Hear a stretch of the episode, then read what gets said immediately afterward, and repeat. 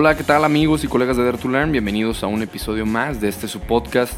Hoy estamos de manteles largos porque hoy tenemos a un invitadazo, Horacio Marchand, una persona que tuve el gusto de conocer en el TEDx que me tocó dar en 2020. Él era otro de los TEDx speakers y desde ahí he seguido su trayectoria. No sé cómo no lo conocía antes y la verdad es que hoy estoy muy contento de tenerlo como un invitado que desde hace mucho pudo habernos acompañado, pero al fin lo estamos haciendo aquí eh, dos años y medio después de habernos conocido y con un episodio sasazo.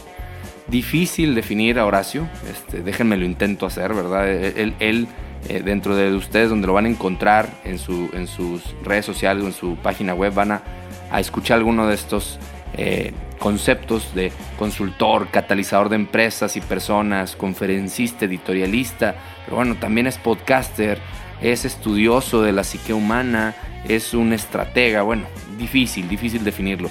Déjenme lo intento, como les decía, es en el tema de sus estudios, para que nos demos una idea, Horacio es licenciado en Administración de Empresas por el TEC, pero luego hizo un máster en Administración con enfoque en Mercadotecnia por la, la UT de, en Austin, Texas, que fue lo que le definió mucho eh, algunos de sus años en, en, su carrera, varios de sus años en su carrera, pero luego brincó a ser doctor en Psicología Profunda y Estudios Mitológicos. Esto por la Pacifica Graduate Institute en Santa Bárbara, en California. Pues vean la mezcla nada más, ¿no? Entonces, además de un apasionado de la mercadotecnia, este giro que le da hacia la psicología y, los estudios mitológicos le da un, una particular a Horacio, la verdad, impresionante y, y, le permite conectar puntos que pocos, pocos pueden hacerlo. Entonces, bueno, actualmente él es presidente de Marchand y Asociados, desde donde da consultoría especializada en estrategia, en marketing, en ventas, principalmente en ayudar a las empresas a crecer, eh, a solidificar sus posiciones en el mercado y a, y a los líderes de esas, de esas empresas a reinventarse, a cacharse en sus propios juegos mentales la verdad es que impresionante poder ser asesorado por alguien como Horacio, ¿no? Este, clientes de, de, todo tipo, clientes grandísimos de acá del norte de México, pero también de otras partes de, de México, ¿no? O sea, de estas empresas grandotototas eh, que todos conocemos. Bueno, Horacio en muchas de ellas ha tenido un impacto profundo, ¿no? Forma parte de consejos y comités ejecutivos también en distintas empresas.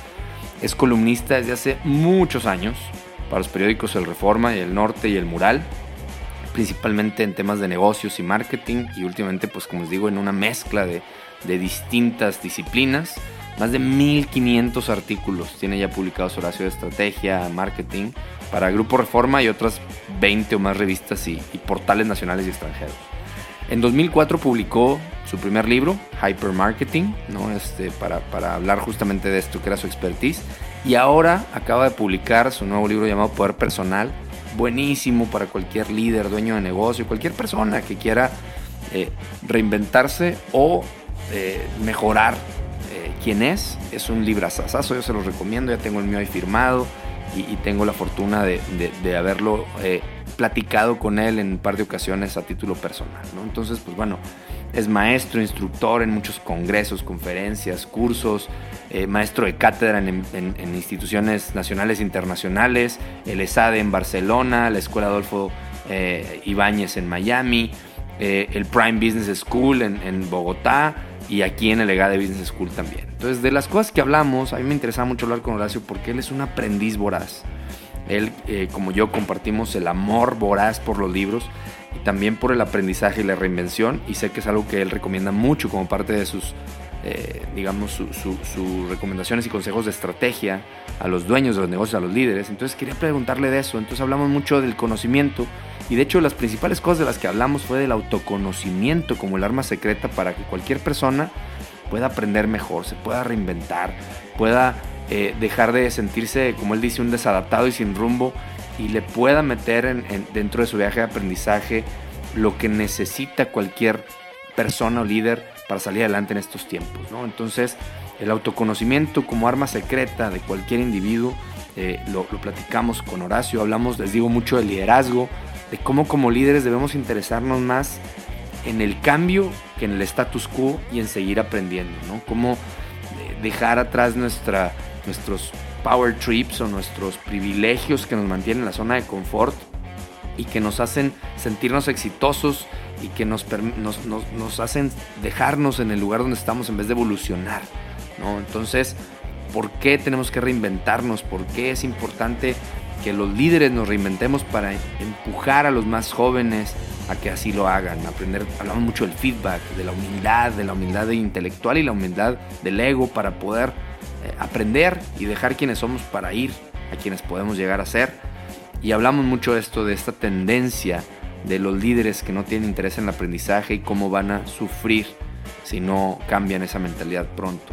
Hablamos, como Horacio y yo somos consultores, del futuro de los consultores y, dónde sigue habiendo ese, e, e, ese insight, esa posibilidad de apoyar a los líderes con todo lo que está sucediendo en la tecnología.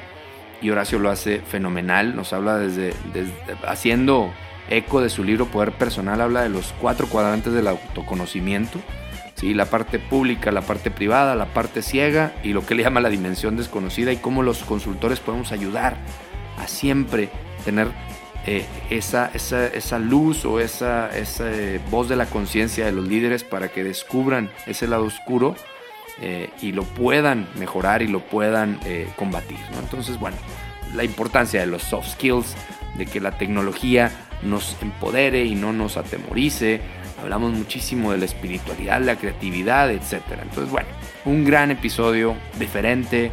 Eh, la verdad es que muy bello, muy, muy avasallador en cuestión de, las verdades que nos dijimos y que, como Horacio y yo lo platicamos, al, nosotros dedicarnos a esto es un espejo nosotros mismos de qué tanto lo estamos haciendo. Estas conversaciones para mí lo son y sé que para él también lo habrá sido y lo disfrutamos mucho y espero que ustedes también. No se olviden de siempre estar aprendiendo porque esto es Dare to Learn. Vamos con el episodio.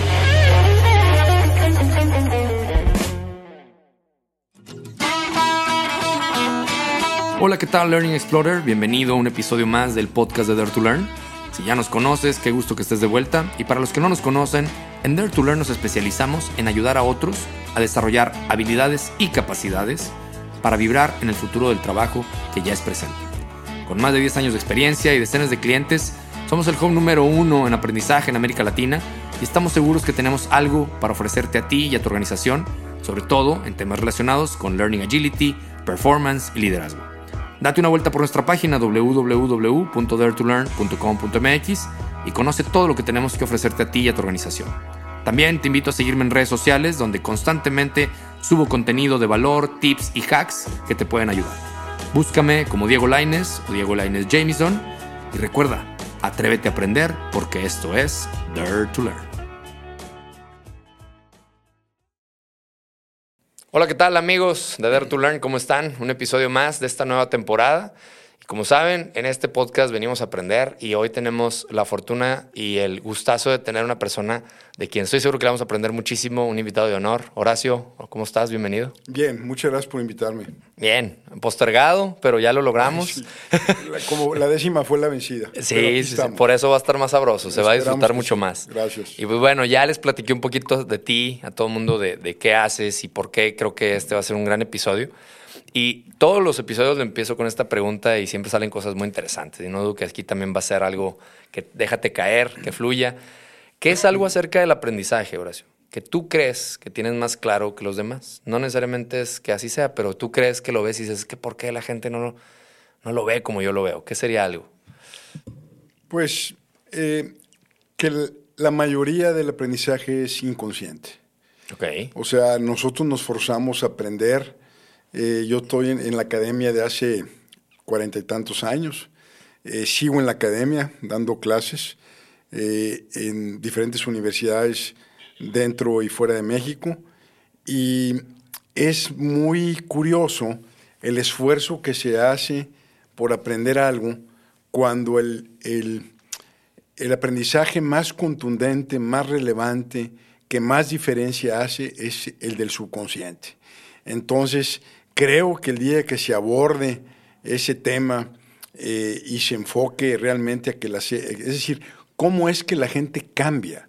No es por tomar un curso, no es por escuchar este podcast, no es porque leyó un libro y lo anda predicando a todos lados.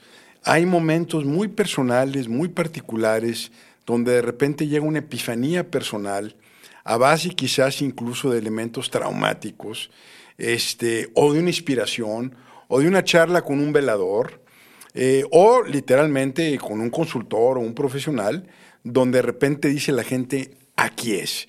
Entonces el aprendizaje eh, no es lo que se enseña. Eh, por, definición y por semántica, el aprendizaje es lo que uno incorpora.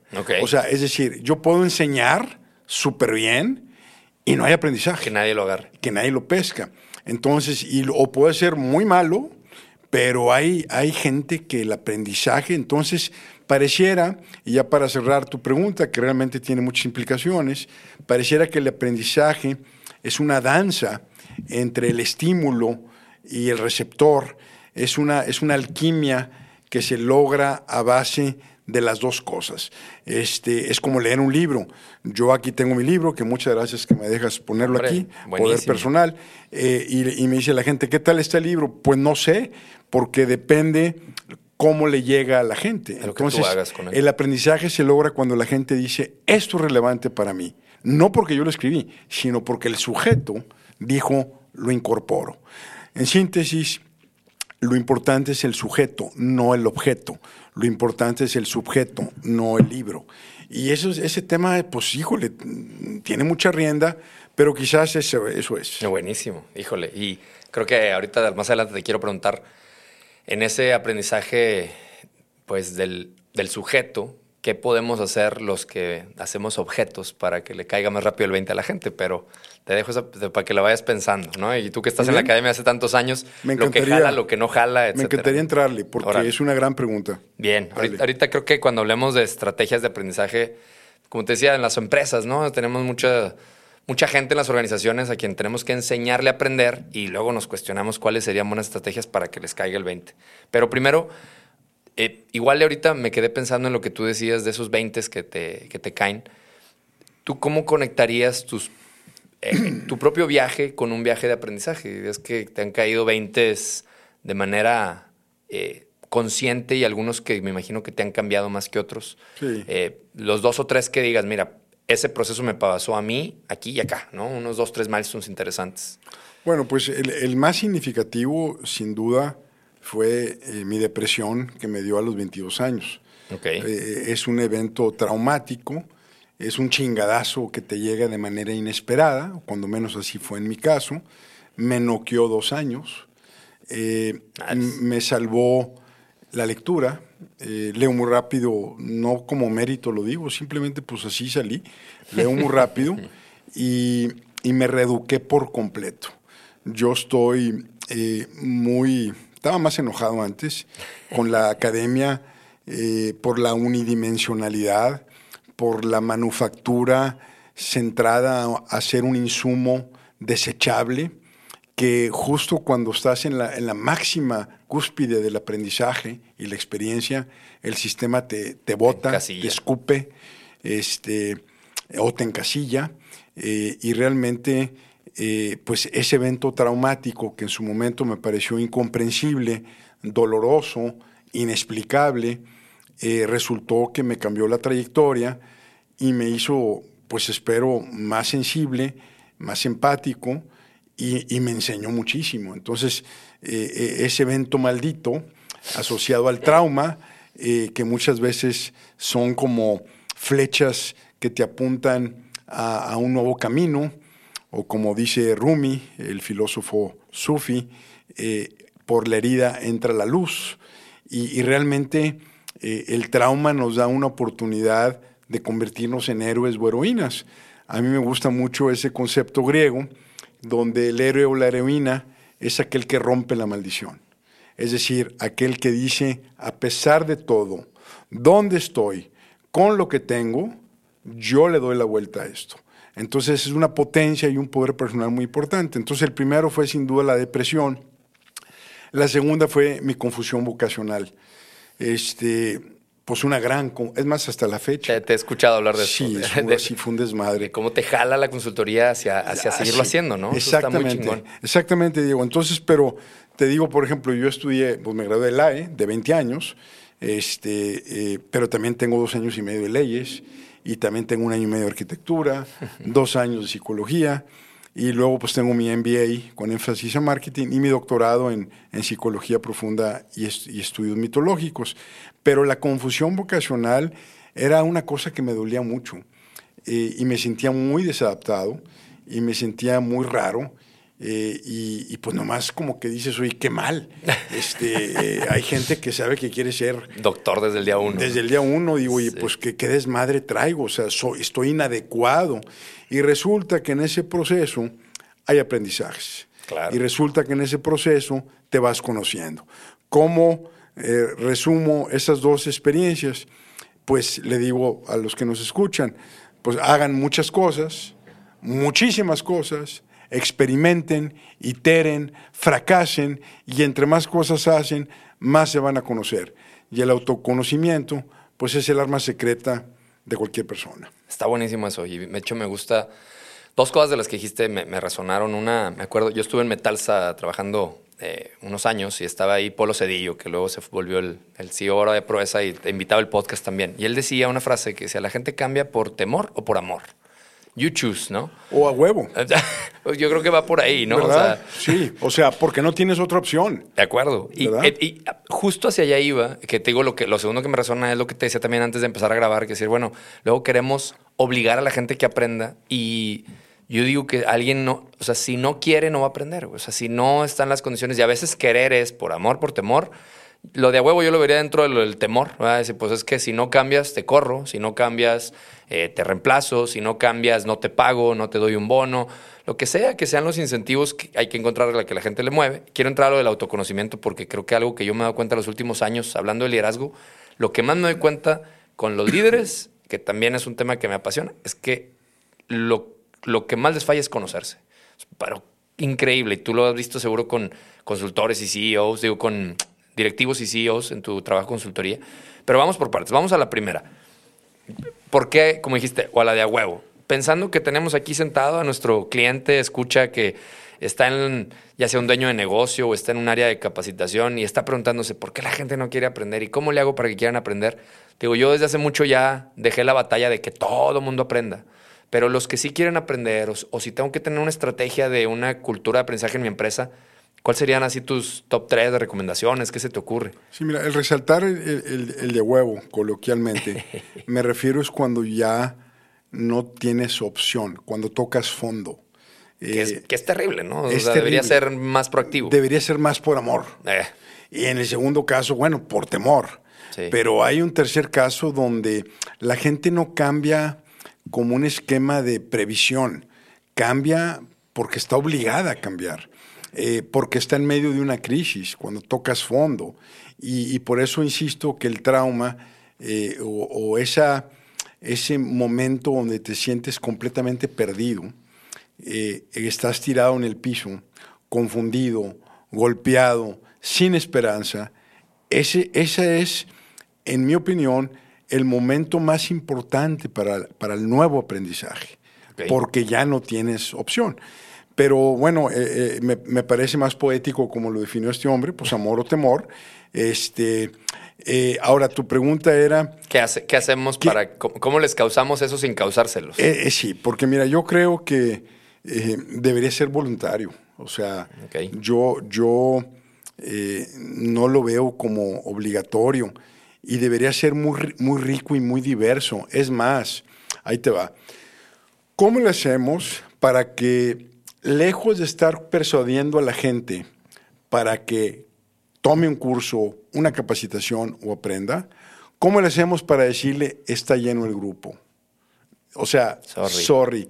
está tan buena, buena mi propuesta de capacitación, es tan relevante para ti, no para mí otra vez, objeto, sujeto. Sí. Es tan relevante, tan rica, tan chingona, que... Ya se llenó. Ya se llenó. Eh, en lugar de a huevo meterle a la gente el curso que yo creo que ellos necesitan. Es como un amor no correspondido.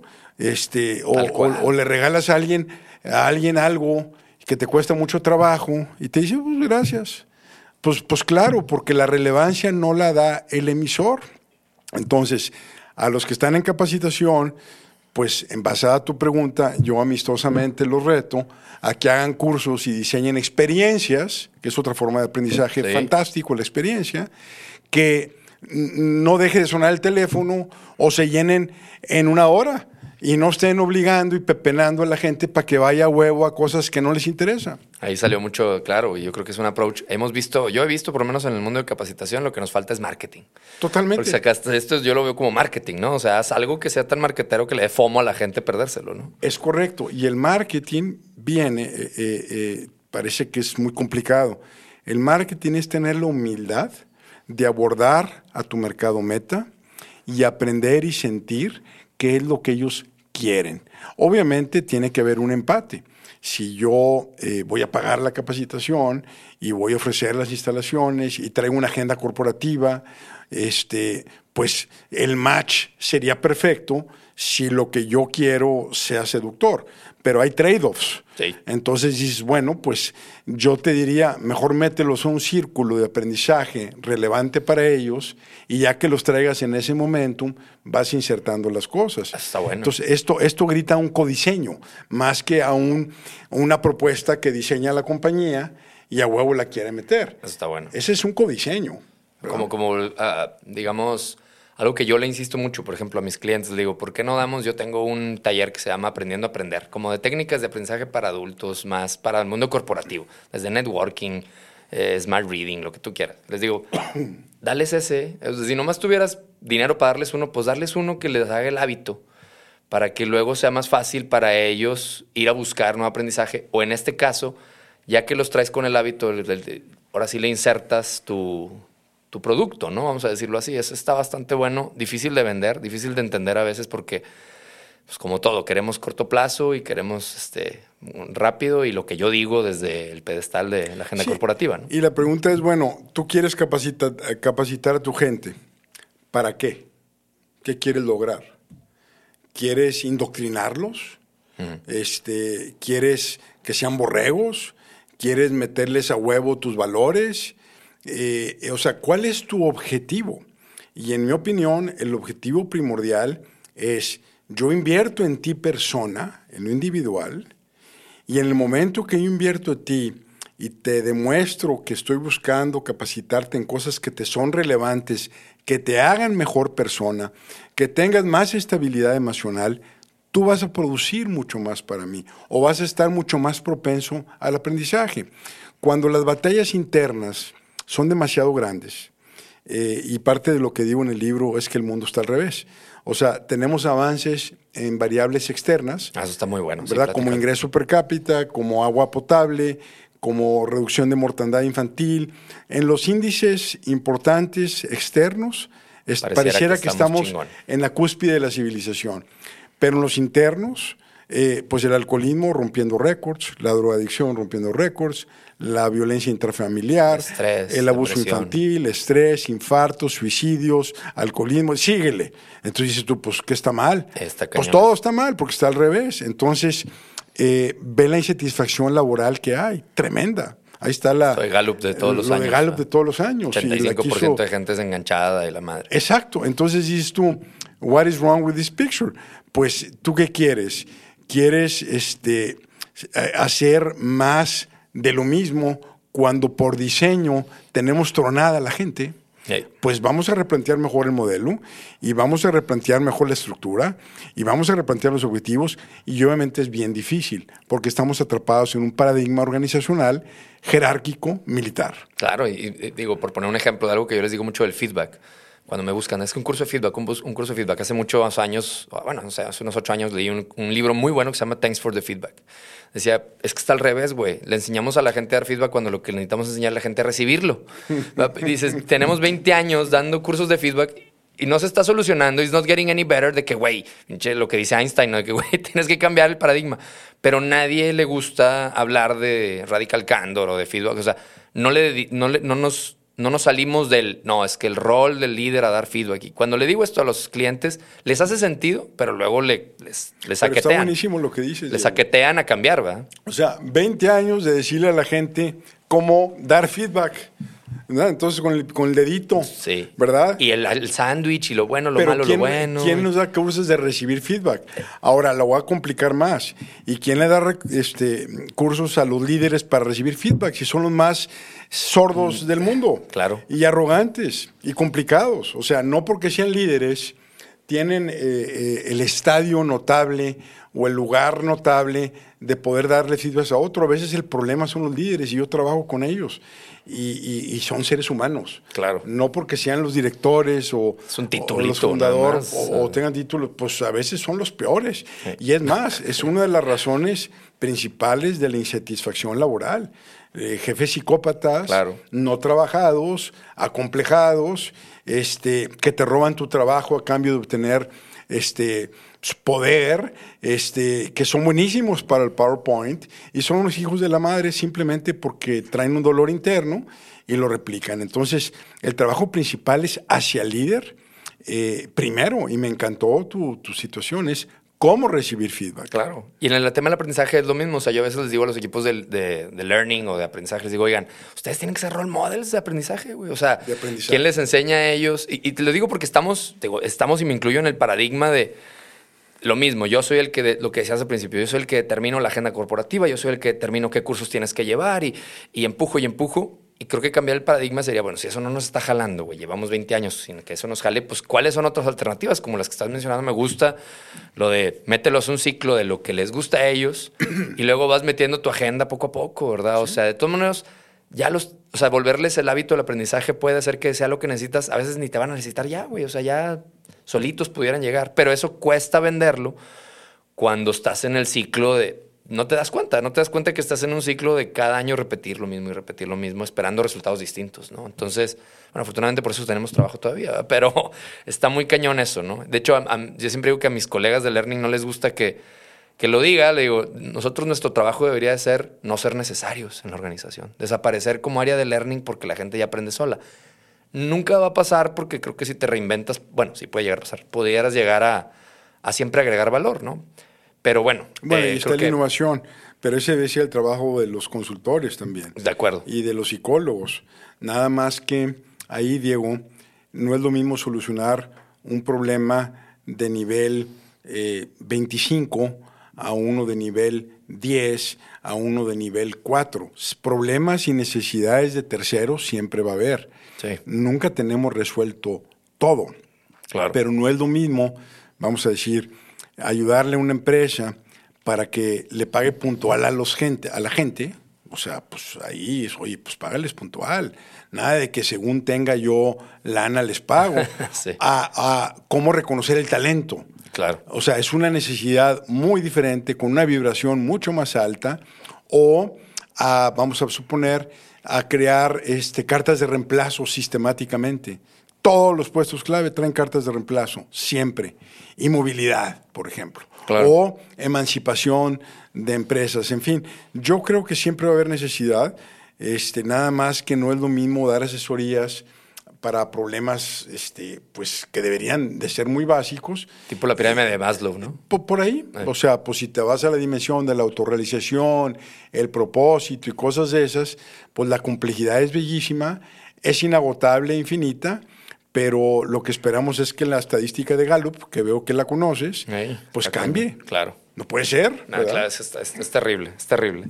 Oye, Horacio, y ahorita, bueno, hablábamos de, de los líderes, que yo creo que es un elemento clave, o sea, por eso me encanta tanto el tema de liderazgo, o sea, los líderes eh, cambian o detienen el cambio en una organización, o sea, lo logran. Eh, eso y conectando con a lo mejor con tendencias que estás viendo tú, ahorita traemos todo lo de la inteligencia artificial, yo he estado, yo estoy preocupado por el tema de los consultores ahora con lo de GPT-3 y esto de, de inteligencia artificial muy cañón.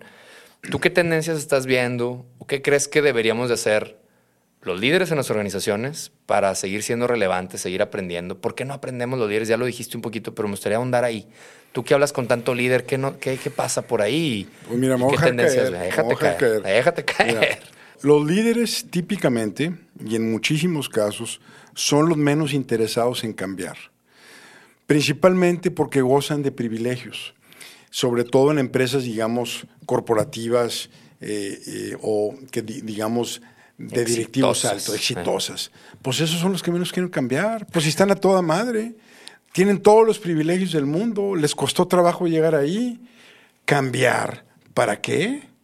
Oye, eh, pues me acuerdo de un libro que compré hace muchos años que decía, no corras riesgos, hazte pendejo.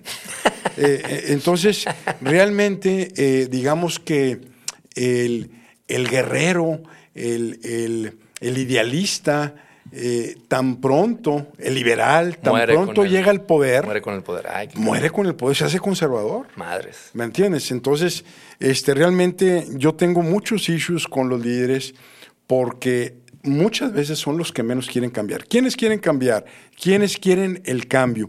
¿Quiénes quieren aprender? Los que tienen hambre, los que tienen ganas, los jóvenes, las mujeres.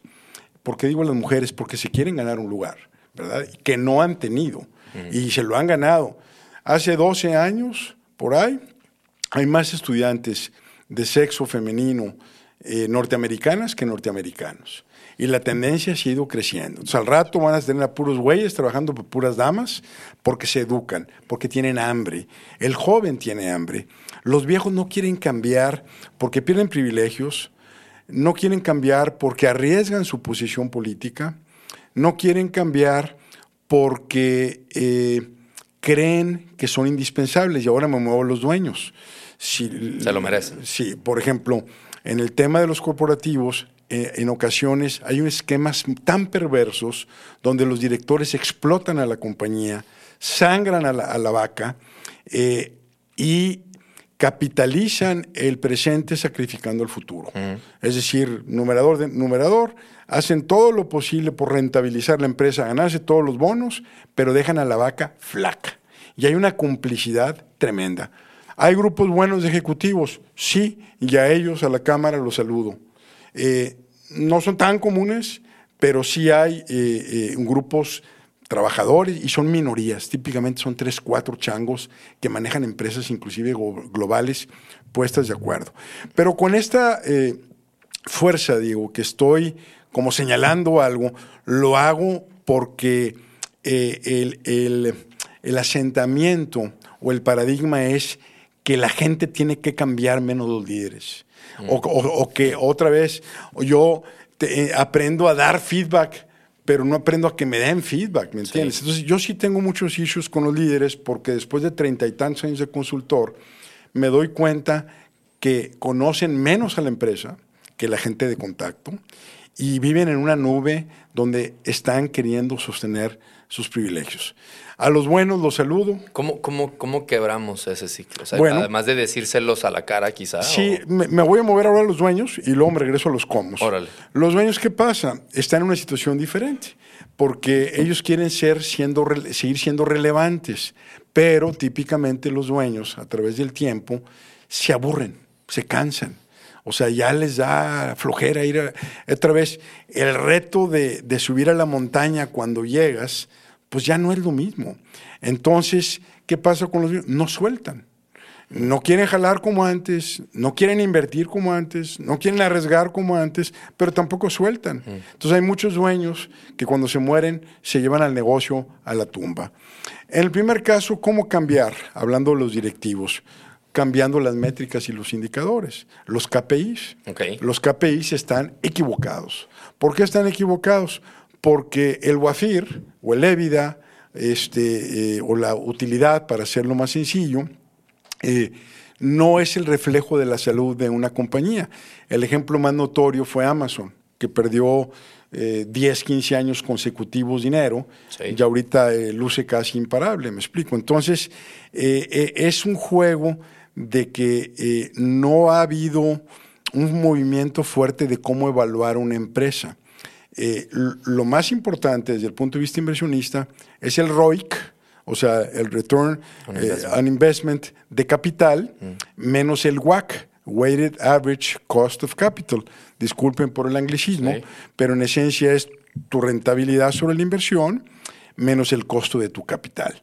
Y así es como se mide una empresa. La bronca es cuando la mides. Me explico. La mía es el principio, pues te va a dar una data. La mía entonces, debe, debemos de cambiar los KPIs. ¿Hacia dónde?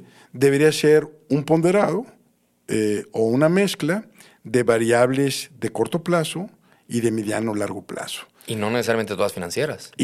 excelente. Y no necesariamente todas. ¿Cuál es la que más me gusta a mí? Participación de mercado. A mí me encanta participación de mercado, porque si tú tienes participación de mercado, ganas el dinero que quieres cuando quieras, porque traes todo en marcha. Y, la capacita y, el liderazgo, perdón, eh, en participación de mercado se logra detectando una ventaja competitiva única, se logra siendo relevante y único en un segmento, y entonces, ¿qué pasa? Dominas participación, eh, tu lealtad de cliente crece, tu valor de marca crece, tus barreras de entradas crecen, tu capacidad para invertir crece, entonces se convierte en un círculo virtuoso. Pero ¿cómo, ¿cómo gano lana yo? Pues simplemente apago luces, no mando gente a capacitación, ni madres, el cabo no sirve para nada, van a decir, ¿verdad? Este, marketing, claro que no voy a invertir en marketing, este, no se puede medir el marketing bien, bla, bla, bla. ¿Y qué pasa con las utilidades? Pues entre menos burros, más olotes, eh, ganan lana tres, cuatro años, le dan su bono, va con un headhunter, se va a explotar otra empresa, llega un pobre iluso a manejarla, le explota la empresa y necesitan más capital. Y ese es el ciclo que yo veo. Eh, entonces hay que cambiar las métricas, pero eh, no es fácil. Y, estoy hablando obviamente de cosas bastante complejas, pero eh, o difíciles de hacer, cuando menos para mí no, no, lo veo tan fácil, pero en esencia es cambiar los KPIs balanceando corto, mediano y largo plazo. Y yo, yo también, ¿sabes que Pensaba en métricas que he estado viendo últimamente mucho, digo, desde el Net Promoter Score, que tiene que ver con eh, que el cliente tenga una buena experiencia o tratar de ponerle métricas a los líderes de que tengan eh, gente, gente que coachen personas, por ejemplo, oye, por te decía que no todas son cuantitativas, a nivel liderazgo creo que podemos poner de que cuánta gente eh, estás coachando o cuánto, qué aprendizaje nuevo trajiste a, la mesa para innovar, ¿no? O sea, no sé, pensar en otros KPIs que luego no sean únicamente resultados de negocio. Cuesta, Creo que con esto del ESG, de Environmental, y se me olvida los, los otros, el acrónimo que es, pero que son estos fondos de inversión que también apuestan a empresas que, además de los resultados financieros, tienen que tener buenos resultados de sustentabilidad y es de Environmental Sustainability y Governance, creo. Sí, mira, también ese tipo de cosas. Me, me, encanta que empujes el tema, porque es la segunda vez que lo mencionas y me gusta mucho, que digas no financieras. La, guerra de Rusia contra Ucrania. Si nos vamos a números, ¿quién tiene más ejército, más capital, más tanques? Eh, una posición, pues es Rusia. ¿Cuál es el espíritu de los soldados rusos? ¿Cuál es el espíritu de los soldados ucranianos? El espíritu está marcando una diferencia. Los, los norteamericanos para no decirle gringos, norteamericanos. es que me acordé de la película de Bardot, esta, este, ¿Cuál? La de González Iñárritu que acaba de salir en Netflix. Ah, este, no, no, no, está muy densa. Pero bueno, me regreso a los norteamericanos. Estuvieron en Afganistán cuántos años? Invirtieron cuántos billones de dólares. Y después de dos meses regresan los talibanes como Juan por, su, casa. ¿Por qué? Porque el talibán, bien o mal, tiene una creencia, tiene una guía espiritual. Eh, Vietnam, no pudieron norteamericanos con Vietnam, ni los franceses, ni los rusos pudieron en Afganistán. Entonces, me recuerda a, este Balmer eh, que compra Microsoft, perdón, Balmer de Microsoft que compra Skype mm. hace unos 22 años por ahí. Okay. Este, como 15 años, pero la compañía tiene más tiempo. Y le preguntan en el Wall Street Journal que por qué la compraron. Lo compró por su espíritu de innovación. Entonces dije yo, ahora se compran espíritus.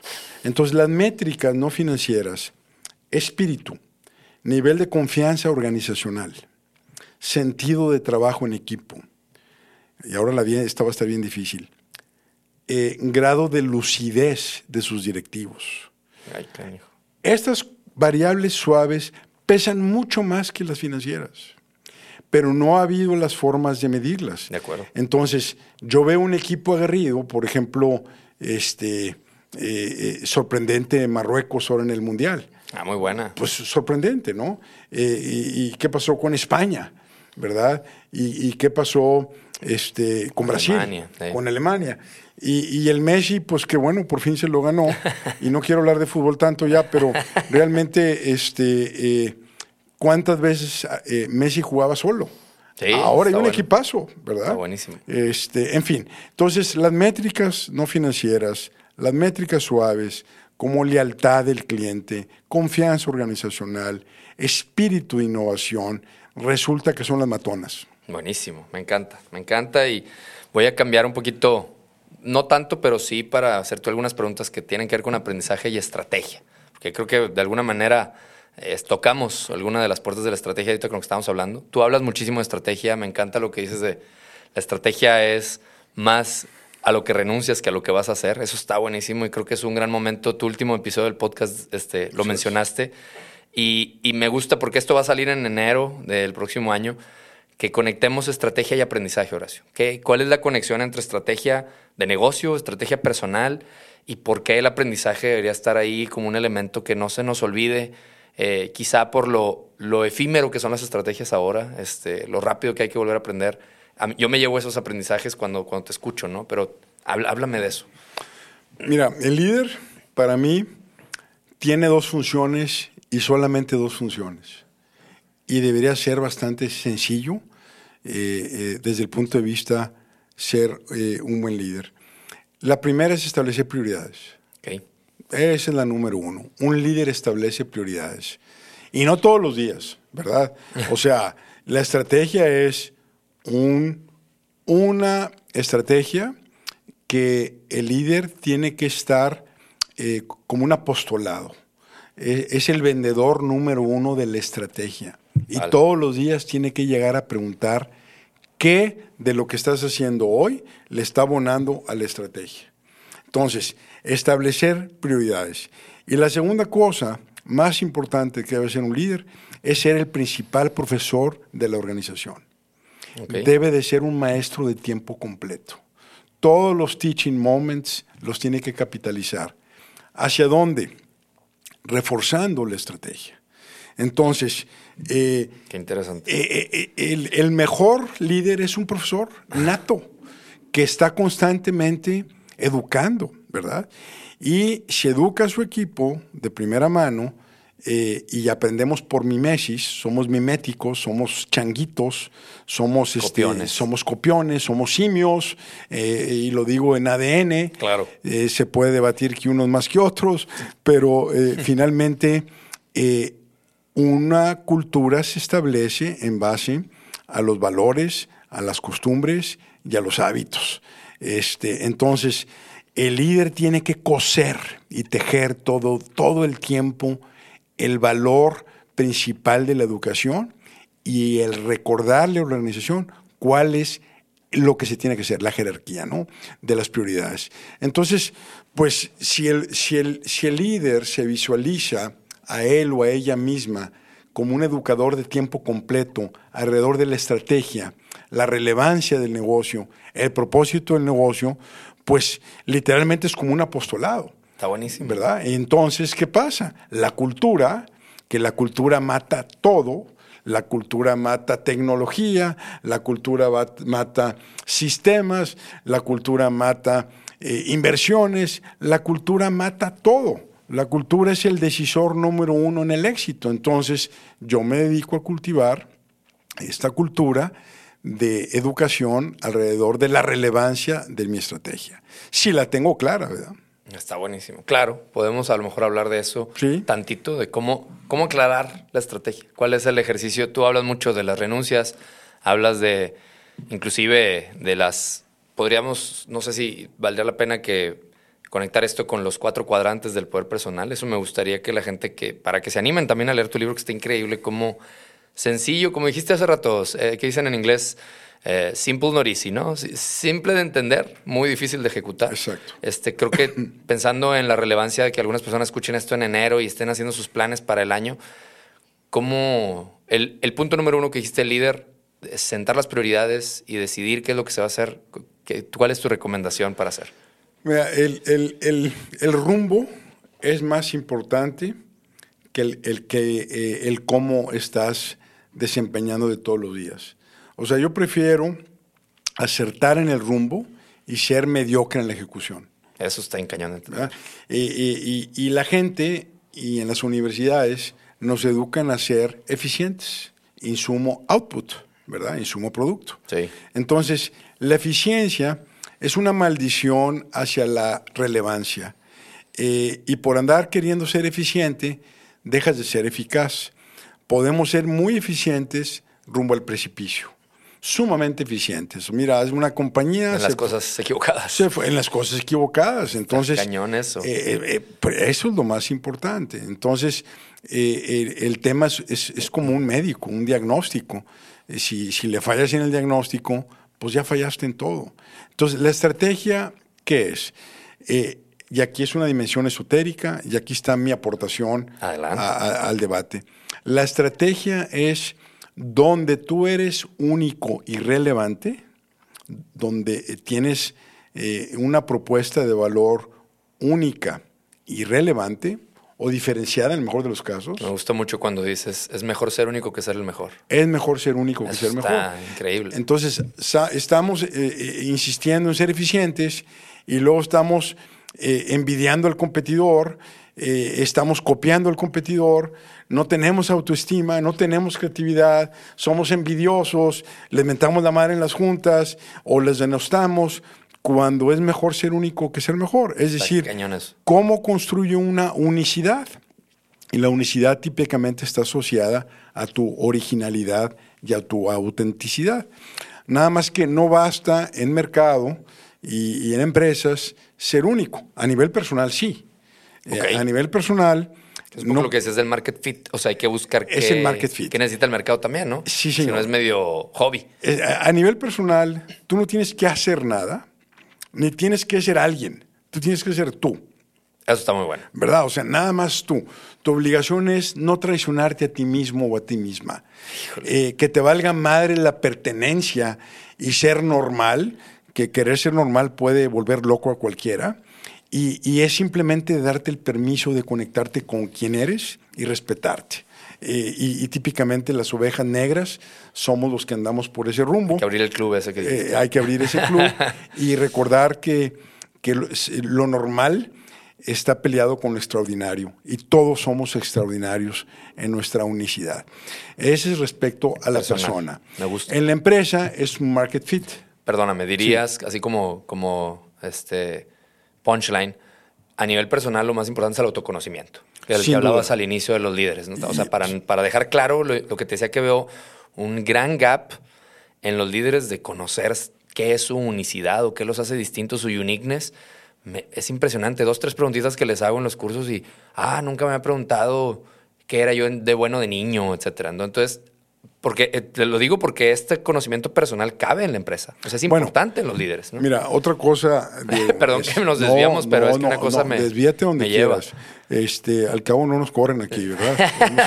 no sé los este, muchachos. Mira, te voy a decir. Este, las empresas que quiebran, quiebran porque primero quiebran sus ejecutivos en lo personal o sus dueños en lo personal. Esas son las que quiebran. Ok. Están tronados, eh, eh, distraídos, eh, son deprimidos de closet, alcohólicos de closet, eh, andan distraídos con la secretaria en lugar de estar jalando, eh, son candiles de la calle mm. este, y en su casa pues insoportables. Entonces, es tan importante a nivel empresarial también el que finalmente la toma de decisiones es un proceso personal.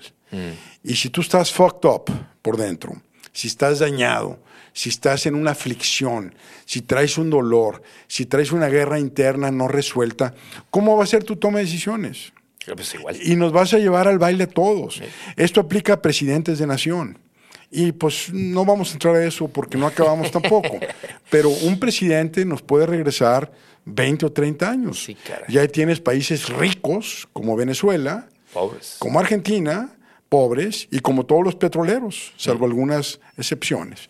Entonces, eh, la toma de decisiones es un proceso también personal. Eh, me regreso a la estrategia y al market fit. Sí. sí. porque ahí nos quedamos, pero... Ahí hay un, sí. un pequeño caveat, supongo. Sí, hay un, hay un caveat, pero me pareció muy relevante tu punto y por eso lo quise abordar. Buenísimo, ¿verdad? gracias. Ahora, a la, a, en la empresa la estrategia. Eh, la, la, estrategia demanda primero una, una, decisión de dónde eres relevante, único, y, y por eso hablo de relevancia porque eh, nos, dan, nos enseñan las universidades a ser diferentes, a la diferenciación. Y es más, en una maestría que daba, me, me tocaba dar una clase de, de, marketing estratégico y el subtítulo era diferenciación. Y le digo, no, y entonces yo tacho en el salón de clase, ahí hay un, un letrero de la clase, la tacho con un marcador y pongo relevancia. Okay el market fit del que hablas demanda ser relevante para algún segmento, okay. donde tú tienes que ser líder. Okay. Tienes que ser mejor que todos en algo, por tu unicidad. Cualquier empresa y el que me esté escuchando, sobre todo pymes y cosas de esas, ustedes tienen que ser lo mejor en algo, en un producto, en un servicio, en un segmento, en una región, en algo, pero tienes que ser el número uno en algo. Y si no estás peleando por ser el número uno en algo, la estás perdiendo, porque estás de copiche o estás este, eh, siguiendo estrategias no únicas. Eso es bueno para no desmotivarte, o sea, pelear por llegar, o sea, que sepas que, que estás peleando por ser mejor aunque todavía no estés. Exacto. Sí, o sea, si no lo eres el día uno, no hay, no hay bronca. ¿verdad? No, y, y cuando lo decidas y lo consigues y te configuras alrededor de eso, nadie puede contra ti. ¿Verdad? Madre. Eh, eh, y, bueno, entonces la estrategia, eh, a final de cuentas, es buscar esa unicidad relevante para un segmento, por ejemplo, y tiene cuatro cuadrantes. Si Está quieres, muy bueno, claro, me encanta. Que, que, aplican para, para empresas o para personas. Entonces, el primer cuadrante es qué hacer más o mejor, ¿verdad? El segundo cuadrante, qué hacer menos. O sea, es un tema de asignación de recursos. Delegar a lo mejor o, o posponer. O, o, ok. ¿verdad? okay. El tercero es renuncias. ¿Qué te vas a quitar? ¿Qué te vas a quitar? ¿Cómo vas a eliminar es, este, eh, eh, eh, situaciones que te están quitando energía, que te están haciendo irrelevante, que te están haciendo diluido en la irrelevancia, este, que no vas a ser nadie porque quieres ser todo. Y cuando todo es importante, nada, es importante. Y el último es eh, que voy a ser completamente nuevo. Y a la hora de la estrategia, lo más difícil son las renuncias. Eh, liberar recursos, crear holguras, crear espacios eh, para que llegue lo nuevo. Si siempre estás atrapado en lo urgente, nunca va a llegar lo importante. Hey. Este, si quieres algo nuevo en tu vida, pero no generas el espacio para que llegue. Eh, es está decir, lleno el vaso. ¿no? ¿no? puedes decir, cuando llegue lo suelto, no va a llegar. Tienes que soltarlo y enfrentar la holgura. Entonces, muchas veces, Diego, en las empresas se obsesionan tanto por qué hacer, ¿sí? Que cuando yo pregunto, bueno, ¿y ahora qué van a dejar de hacer? Hay un silencio. Ya no voy. Antes me invitaban a hacer sesiones de planeación pues que a Cabo San Lucas, que a Cancún, y se van todos los directivos, este, y se van pues a telazos. Y porque ya no vas. El chup, ya no voy porque, porque pues no pasa nada. Puro show. Es puro pedo, ¿me entiendes? O sea, no Cañones. pasa nada, sí. sí. Entonces se ponen a dibujar en el pizarrón el cambio estratégico y todo, y luego cuando llega la pregunta dura, ¿qué van a dejar de hacer? ¿A qué negocios van a desinvertir? ¿Qué líneas de producto van a dar de baja? ¿Cómo van a reducir su portafolio? Nadie quiere dejar Nadie nada. quiere nada, dejar nada. ¿Por qué? Porque pues empiezas a pisar talones políticos, ¿no? Entonces, lo más importante es definir eh, tus renuncias para crear espacios, eh, porque... Lo veo como el feedback. Nos han enseñado a hacer planeación de qué vamos a hacer, qué vamos a hacer más. Nunca nos han enseñado a renunciar a cosas. Excelente. O sea, nadie te enseña a renunciar. No. Es porque hay costos hundidos, porque duele, porque está con madre. Debemos un curso de eso. De, ¿De, veras? de cómo renunciar bien. No, hagámoslo. Pero Deberías hagámoslo. hacerlo. Me encantaría. Mira, en general las personas, Perdón, sobre te todo, interrumpí, pero interrúmpeme, ibas, ibas no pasa bien. nada.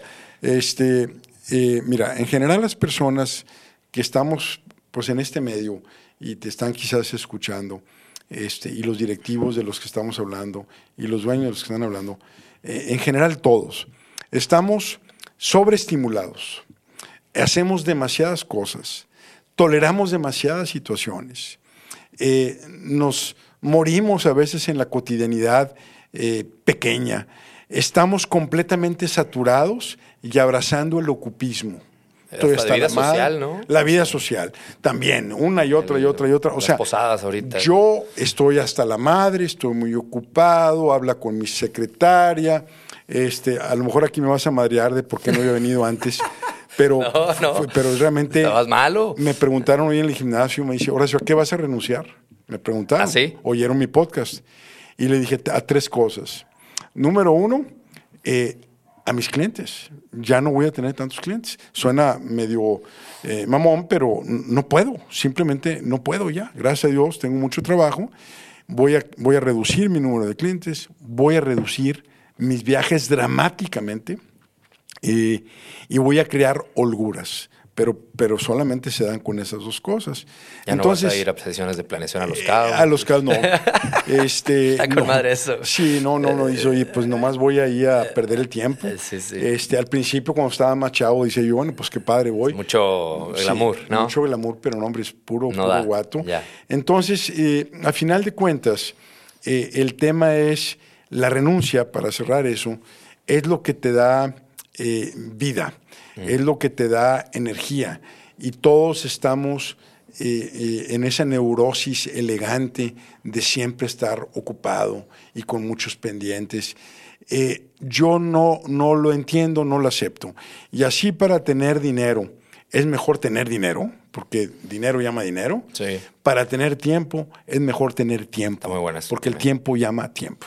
Me encanta, me encanta. Y como decías ahorita, eh, cuando me preguntan, ¿el líder nace o se hace? ¿Huevo la gallina? Le digo, yo te contesto, se hace. O sea, hay muchas cosas para hacerlo, ¿no? Y lo mismo con lo que tú decías de que las ideas nuevas me van a llegar cuando, cuando me lleguen me hago tiempo. No, güey, cuando te hagas tiempo llegan. Y eso yo creo que no lo, no lo vemos por ese mismo deseo de estar ocupados y de hacernos importantes, ¿no? O sea, nos hemos desacostumbrado a estar aburridos o a tener holguras. Y eso está muy cabrón. Por eso el que lo hace pues, que mejores ideas va a tener o va a salirse del status quo de siempre andar eh, con más cosas. Yo, yo lo veo, la verdad sí lo hago y me cuesta mi, mi costo eh, de capital político, vamos a decirlo así, porque cuando me llegan nuevas prioridades en, la empresa, siempre digo, ok, aquí están las últimas cinco que me diste, ¿cuál de estas dejo de hacer? Y, y, y, cuando pones así de claro las cosas, o sea, hasta le ayudas al que te las está pidiendo porque él, mismo te pidió las otras cinco, o ella. Decir, oye, Está bien, nomás colócamelas en el orden del 1 al 10. Ah, y de las cinco nuevas que te está pidiendo, como ya se le habían olvidado otras cinco, te dice, ah, no, bueno, olvídalo, mejor nomás esta, ¿no? Pero eso, pues, cuesta hacerlo y cuando lo haces es... Pues hay que tener un poco de valorcillo para hacerlo, pero da mucha claridad hasta el que te lo está pidiendo. O sea, yo creo que cualquier líder debería agradecer que alguien le haga accountable las cuatro o cinco cosas que ya te había pedido, ¿no? Sí, o, preguntarle cuál es el criterio para que tú decidas cuál es la buena. Sí. Eso estoy a mejor. Sí, a ver si es cierto que tiene clara la estrategia, ¿no? Oye, pues muy bien, Horacio. Estamos ya, vimos muchas cosas. Sé que traemos, eh, pues ya como unos 45 minutos, yo creo que ya llevamos más o menos. Te quería preguntar algunas cosas eh, acerca del futuro de la profesión que tú tienes. Yo también, pues con mucha distancia y con este, mucha humildad, me, encanta tener este, el, privilegio de ser consultor y aprendo mucho cada vez que escucho tu podcast o te veo. ¿Cuál, ¿Cuál, será el futuro de los consultores ahora con tanta tecnología, tantas cosas que ahora este, sigue habiendo cada vez más avances para encontrar lo que tanto trabajo cuesta a veces leer y conectar, ¿no? Que es mucho de lo que creo que hacemos y obviamente las experiencias, este, que cómo nos seguimos, cómo nos seguimos volviendo únicos, ¿no? Cómo, cómo el, el Digo consultores porque muchos de mis colegas dentro de empresas que están en el área de capacitación se consideran consultores de aprendizaje. Entonces no nada más aplica para el que se dedica a la consultoría, sino adentro de las empresas ese consultor o business partner, ¿cómo, le, cómo sigue siendo válido o valioso este, con tanta tecnología que nos está llegando? ¿Tú has visto algo de eso? ¿Te lo preguntas? Y, y te lo respondes quizá. Me, voy a regresar al autoconocimiento. Ok. Eh, mira, eh, hay una sobresimplificación que se llama la ventana de Yoari, que también viene en, mi libro, de Poder Personal, de, que hay cuatro cuadrantes. Uno es mi parte pública, que tú ves de mí, yo sé de mí, pues la parte pública. Y luego está la parte secreta. Yo sé de mí, pero tú no, ¿verdad? Pero luego está la parte ciega. Tú sabes de mí, pero yo no sé de mí. Y cuando yo me vaya de aquí y se quedan ustedes aquí este, solos, van a decir, oye, este güey de Horacio es muy X. O sea, lo cacharon rápido, pero yo no sé, me explico. Es como esa, por eso le llama el, cuadrante de la parte ciego. Y ahí entran los consultores. Ok. ¿Verdad? Está buenísimo. Este, y, ahí entra la humildad. Eh, el que sabe todo no aprende nada.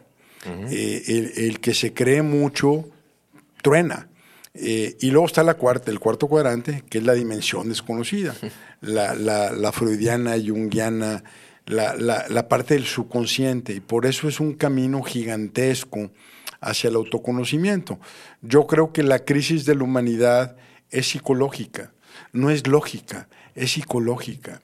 El problema en la humanidad es que tenemos simios con poder de detonar este planeta N veces.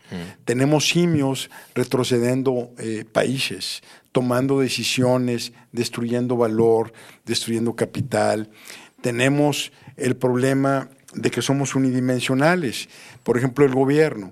El gobierno debería de haber políticos, sí, se necesitan, y economistas, y sociólogos, y poetas, y músicos, y filósofos, y niños, y mujeres. O sea, somos seres multidimensionales, pero estamos atrapados en un modelo que ha traído muchas ventajas, el capitalismo, sin duda, pues simplemente no sabemos cómo se hace este micrófono y está jalando. Claro. Y tenemos esta cámara aquí enfrente y tenemos esta imprenta.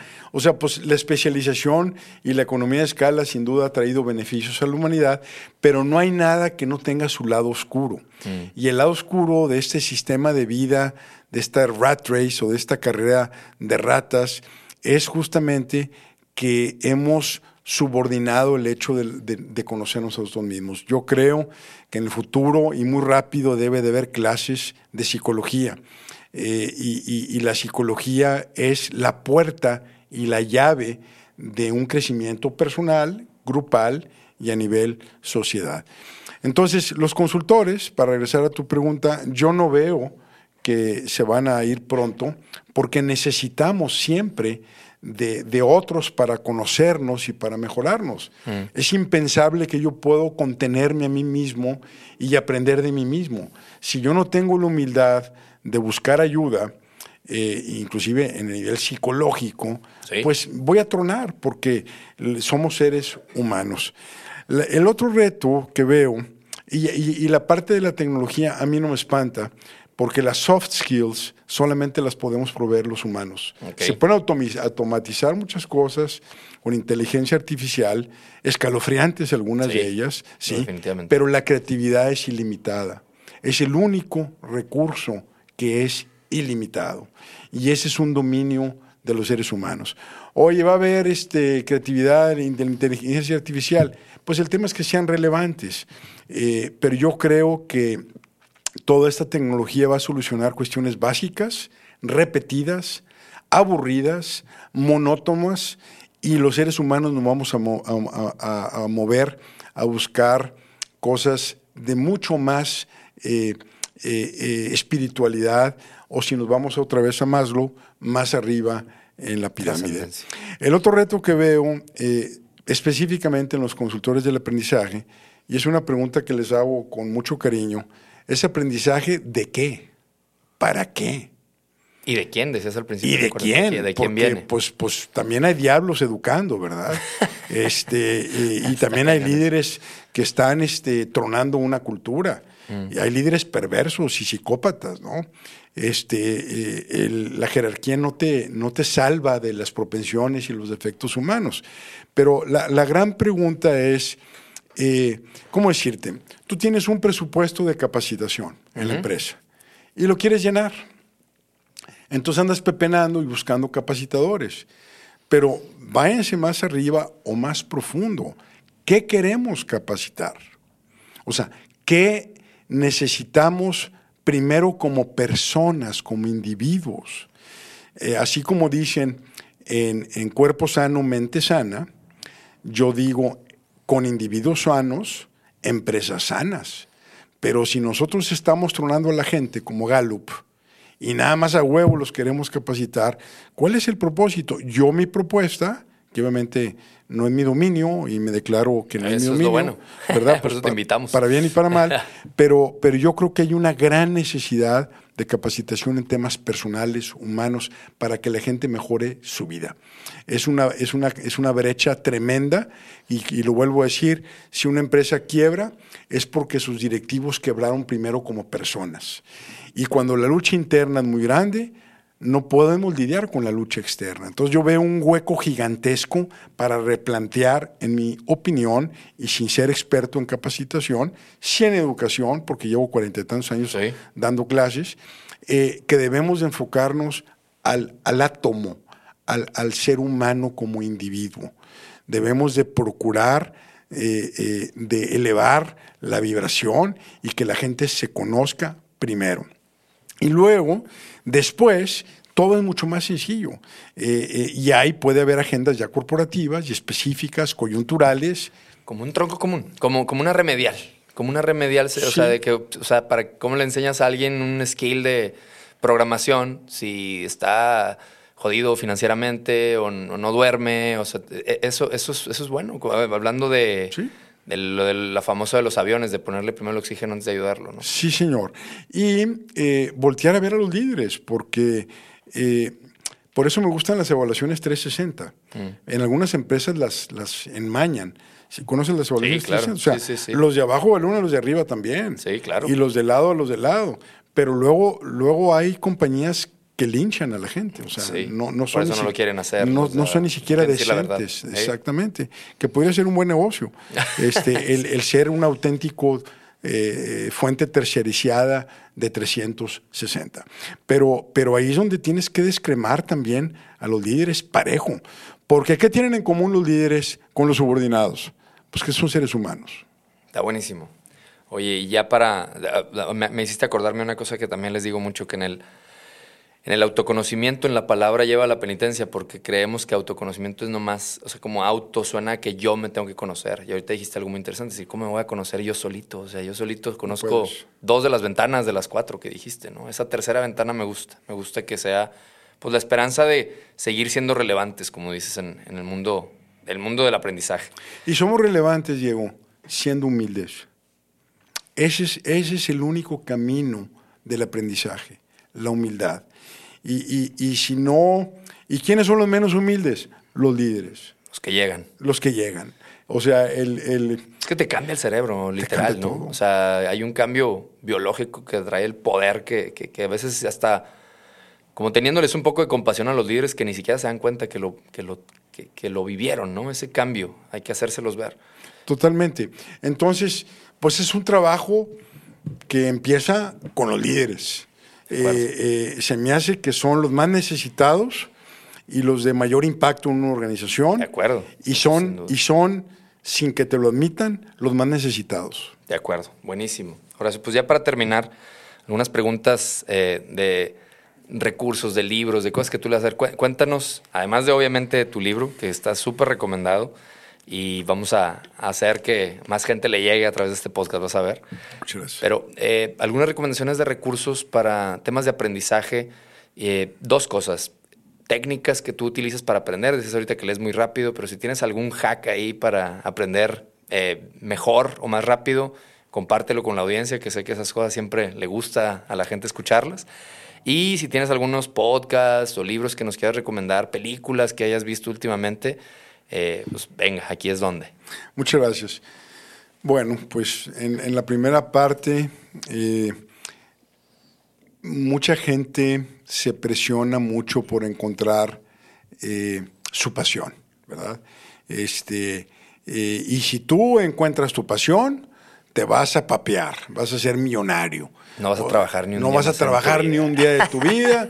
Entonces llegan los pobres chavos de 20 años, 22 años. Diosito, pues ¿cuál es mi pasión? Que las pasiones cambian a través del tiempo. De acuerdo. Cambian en grado, cambian en enfoque. Eh, y, y, realmente, si no tienes autoconocimiento, no puedes conocer cuál es tu pasión. Eh, eh, es decir, ¿cómo sabes que quieres eso si nunca lo has tenido antes? Sí.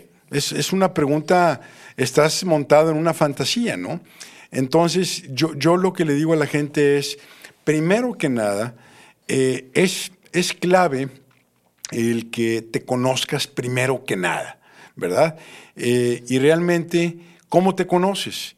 Eh, ¿Cuál es ese hack que yo quizás puedo recomendar? Es, haz muchas cosas.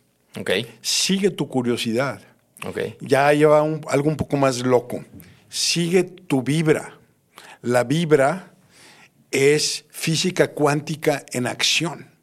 Entonces, si a ti te llama la atención algo, por más extraño y bizarro que sea, siempre y cuando no sea autodestructivo y no estés dañando a terceros, sigue tu vibra, persigue tu curiosidad, persigue tu interés, date permiso de perseguir conejos, como le dicen en el País de las Maravillas, eh, el conejo por el simple hecho de que te atrae. Y, ese es un poquito el, el, conocerte a través de darte permiso. Pero, mijito, pues eso no va, eso no te va a hacer, este, no te va a ganar dinero. Oye, pues qué pinche rara está tu pasión. Entonces, número uno es sigue tu vibra y ten confianza, confía en tu vida. Esa es una. La otra, eh, que está asociada a la primera, respeta tu curiosidad. Tercero, la diversidad te hará grande. Eh, entonces, eh, veo que tú lees mucho, Diego. Por, me, gusta. Te gusta y los términos ya los traes y pues entonces, y te aseguro que lees de todo. Por ejemplo, leer, este loco de Naval Ravincat, que me vas a regalar el libro, sí. pues este es un tipo extraordinario eh, y, tiene un abordaje muy original hacia el pensamiento. Entonces... Tú también lees mucho. Y, igual y ahorita decías muy... Digo, me queda claro que muchísimo y, y decías el día de la presentación de tu libro que que no se puede caminar ahí en tu casa de tantos libros que hay. pues tengo una casa también muy chiquita. Este, sí, pero entonces eh, eh, a los jóvenes es, ¿por qué no te enfocas a lo que sabes hacer muy bien y la gente te reconoce? Como primer paso, desde el punto de vista del fit, de marketing, que sea relevante. Y si haces algo muy bien, pues te va a empezar a gustar. Y la gente a veces nos afanamos en que yo quiero esto pero la vida te tiene algo más chingón todavía que esto. Y si te lo da, te lo vas a perder. Entonces confía en tu, en tu vibra, confía en tu curiosidad, eh, respeta lo que haces y te valoran, hazlo y, y, deja de andar persiguiendo eso de ser feliz, que es una maldición. La peor maldición de todas es ser feliz y no sentirte lo suficientemente feliz, ¿verdad? Entonces, eh, eh, esa es otra trampa también de sigue tus pasiones, busca lo que te dé paz y lo que te dé y lo que te estimule es buena vibra. Pues esas son, digo, está muy, muy buena tu pregunta, tan buena que me siento inseguro de mi respuesta. Pero no, no, no, buenísimo. Quiero decir que si tenías algún hack de lectura o de tomar notas, eso, no sé, o de dónde aprendes tú. Lean psicología. Mi, mi, mi, hack es subrayo libros. Este que puedan decir, pues sí, güey, velo, está bien viejito este este güey, subraya libros. No. Eh, subrayo con Kindle, apunto muchas cosas. Ándale, eso está chido. Eh, escriban, por ejemplo, yo he escrito más de 1800 artículos. Por el hecho de verlos escrito, pues me acuerdo. Claro. Y la mejor, la matona, pues es dar clases porque eh, el que da clases se aprende doble. Entonces, pues esas son mis, Bien mis humildes y, tienes que dar clase en el TEC, ¿estás de acuerdo? Te puedes darle clase al, de al lado. O en tu empresa. Explicarle a alguien, eso está buenísimo. O en tu empresa. Apúntate para ser el que enseña algo en Master Teacher, el, el líder tiene que ser un profesor de tiempo completo. Está buenísimo. Pues bueno, Horacio, pues yo con eso termino agradeciendo. Oye, ¿puedo, me permites Por favor. Eh, hablar de mis redes? Claro, y de tu este, libro. Eso era lo que te iba a pedir, bueno, que pues, dónde te encontramos. Pues, pues, el libro aquí está, se llama Poder Personal, nace bajo la tesis de todo lo que tocamos en este podcast, te lo aprecio y me gusta mucho y aprecio mucho que me hayas invitado, Diego, me lo disfruté aparte mucho. Eh, habla de que primero la parte personal. Eh, está en poderpersonal.com está en amazon.com y en amazon.com.mx. Estoy en todas las redes, hasta en TikTok. Ahí, ahí me, este, pues ahí tengo un gran equipo que este, ahí estoy y que me encantaría por recibir su retro. En mi página es horaciomarchan.com y te felicito, Diego, por lo que estás haciendo, por, por, por estarlo manejando con tanta limpieza y honestidad. Y creo que y espero que a la gente que está en este giro pues algo pesque y algo se le haga relevante volviendo al principio de la conversación de que yo pude haber dicho muchas eh, tonterías. Pero lo que se hace relevante es dónde está la magia me ibas a decir que me ibas a preguntar algo este, que te lo quiero recordar y con eso cierro. Sí. Me ibas a decir que eh, cómo, en base a que el aprendizaje es una experiencia personal, cómo los que enseñamos podemos hacer algo al respecto. Y la manera es la obligación de nosotros, los que estamos en educación, de presentar las cosas de la manera más elegante posible, mm. más sencilla, más honestamente brutal. Sin rollo, sin bullshit, las cosas como son y con autenticidad. Nuestro trabajo es ese, la elegancia. Eh, Está buenísimo. Eh, el E es igual a mc al cuadrado. Pues es Einstein, la teoría de la relatividad. Es elegante. Eh, es elegantísima, ¿verdad? Un buen tweet es uno que tiene tres palabras, ¿no? Entonces, ¿cómo le hago para ser elegante, no rebuscado, no mamón, no complicado? ¿Cómo me presento con brutalmente honesto y auténtico? Entonces, las probabilidades de que la audiencia se conecte y le haga algo sentido son mayores. Ese es nuestro trabajo. Yo presentarlo de la mejor manera posible, pensando en la elegancia y quitando rebusques. Me encanta, me encanta, me encanta. Eh, me, encanta, me, da esperanza de creer que en esa búsqueda de la elegancia seguimos siendo relevantes y además es algo bien bonito eh, de tratar de llegar a esa, como dice, simplicity is genius, ¿no? O sea, yo creo que tu libro lo demuestra. Yo estoy fascinado de tu podcast. Felicidades. Escuchen el podcast de Horacio. Yo sé lo que lograste este año con el podcast y de verdad que me siento parte de y nos hiciste sentir a muchos parte de ese logro. Entonces, pues bien, felicidades. Gracias, por estar aquí y que sea un excelente 2023. Nos vemos pronto a todos y no se olviden nunca de atreverse a aprender. De esto se trata este podcast, Dare to Learn. Hasta luego.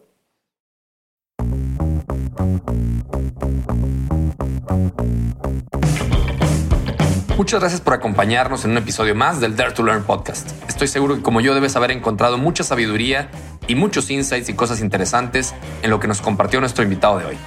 Te quiero pedir un favor, para que seamos más la comunidad de Learning Explorers, para que seamos más los que estamos en ese camino del aprendizaje continuo, comparte lo que hayas aprendido, ayúdanos a que esto le llegue a más personas, compartiéndolo con alguien que le pueda servir, compártelo en tus redes, compártelo en las nuestras, coméntanos.